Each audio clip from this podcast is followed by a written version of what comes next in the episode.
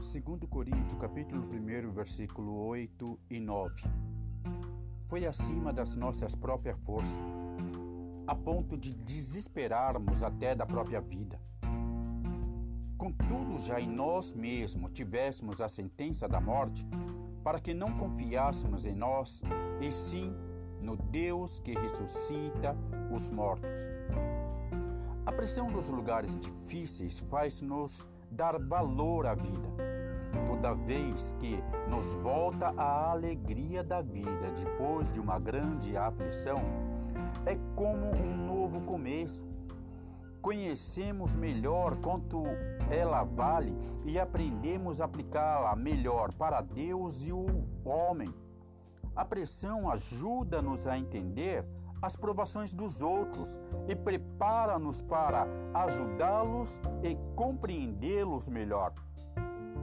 Há pessoas superficiais que lançam mão levemente de uma doutrina ou de uma promessa e falam com leviandade da falta de confiança dos que recuam perante as aflições.